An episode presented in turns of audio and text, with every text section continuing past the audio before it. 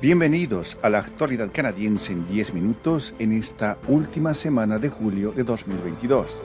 Este es un podcast de Radio Canadá Internacional. Desde Montreal les saluda Rufo Valencia. Estos son los titulares de la semana.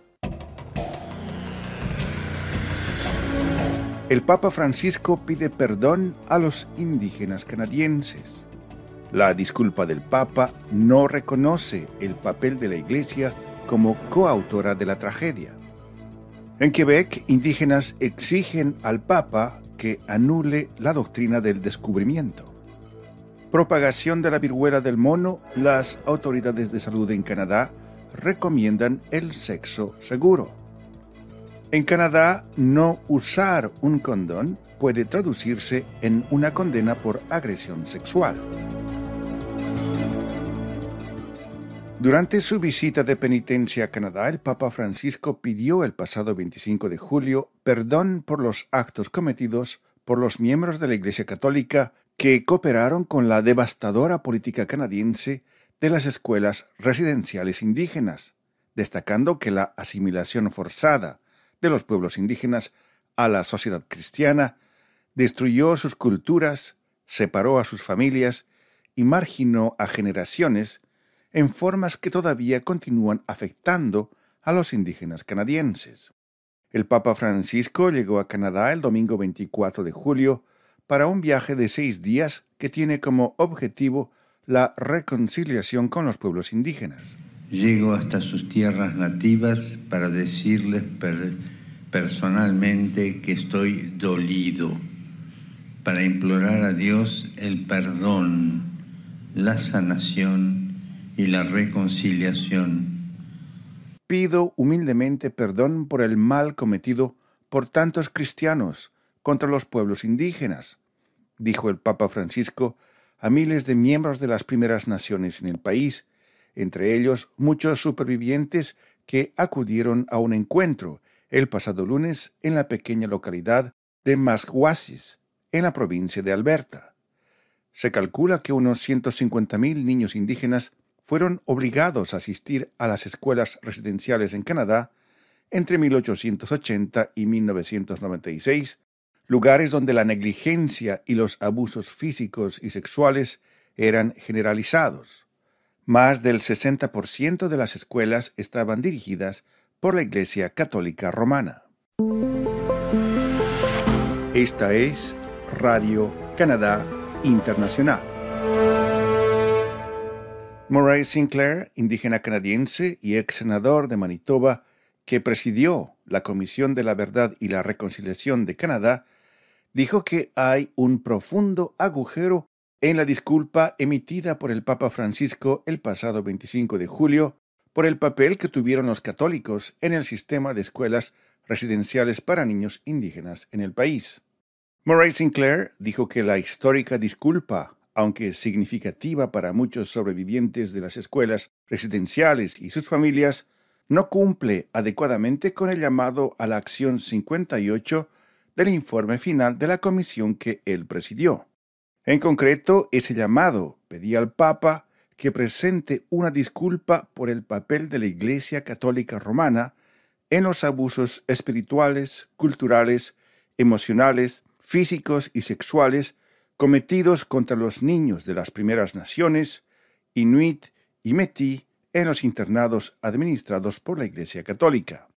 En una declaración escrita el 26 de julio, Sinclair dijo que la intención era que los sobrevivientes no solo escucharan el remordimiento, sino también una aceptación de la responsabilidad por las situaciones a las que fueron sometidos a manos de la Iglesia y otras instituciones.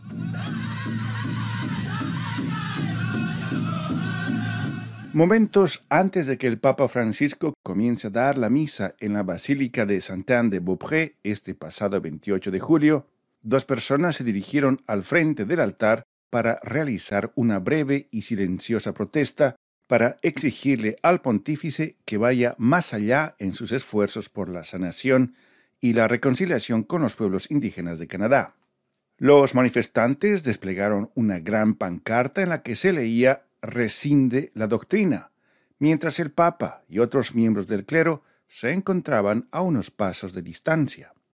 La pancarta hace referencia a la doctrina del descubrimiento, un edicto papal de hace siglos que justificaba la colonización, la conversión y la esclavización de los no cristianos y la confiscación de sus tierras, y que, según los estudiosos indígenas, sentó las bases de la ley indígena de Canadá. Muchos miembros de los pueblos originarios de todo el país esperaban que el Papa revoque esa doctrina durante su viaje de una semana a Canadá. Está escuchando La actualidad canadiense, un podcast de Radio Canadá Internacional. La Agencia de Salud Pública de Canadá urgió a los hombres homosexuales y bisexuales a que practiquen el sexo seguro y limiten el número de sus parejas sexuales mientras la entidad se enfrenta al brote de la viruela del mono. La doctora Teresa Tam, jefa de salud pública de Canadá, dijo en una sesión informativa este pasado 27 de julio en Ottawa que aunque el brote mundial de viruela del mono es motivo de grave preocupación, los funcionarios de salud pública y los gobiernos todavía tienen la oportunidad de contener su propagación. Hasta ahora, dijo Tam, la enfermedad afecta casi exclusivamente a los hombres. El 99% de las personas infectadas en Canadá son hombres y la edad promedio es de 36 años. La mayoría de los casos registrados en el país se han producido entre hombres que mantienen relaciones sexuales con otros hombres, dijo la doctora Tam. Ella también afirmó que el brote que está experimentando Canadá puede ser contenido empleando estrategias dirigidas a grupos específicos de personas. Esas estrategias, dijo, podrían incluir una campaña de sensibilización pública centrada en los hombres homosexuales y bisexuales a través de organizaciones comunitarias, así como los entornos educativos y las aplicaciones para encontrar parejas como Grindr. La Corte Suprema de Canadá dictaminó este viernes 29 de julio que cuando una persona es requerida por su pareja que use un preservativo durante las relaciones sexuales, pero no lo hace, podría ser culpable de agresión sexual. Esta sentencia sienta un importante precedente legal sobre el consentimiento y la agresión sexual en Canadá. En una decisión de 5 a 4, la mayoría de los jueces estableció que el uso del preservativo como condición para el consentimiento forma parte de la actividad sexual en cuestión según la definición del Código Penal.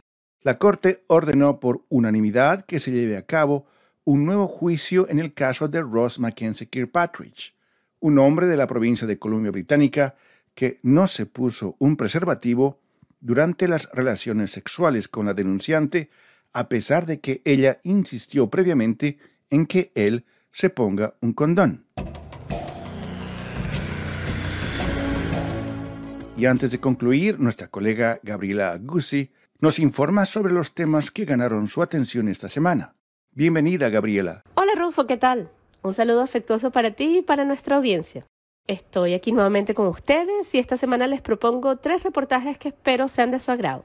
En el primero entrevistamos a un indígena guatemalteco, a un miembro del comité organizador de la visita del Papa Francisco a Canadá y a un católico practicante para que nos expliquen qué representa el hecho de que Francisco esté en territorio canadiense.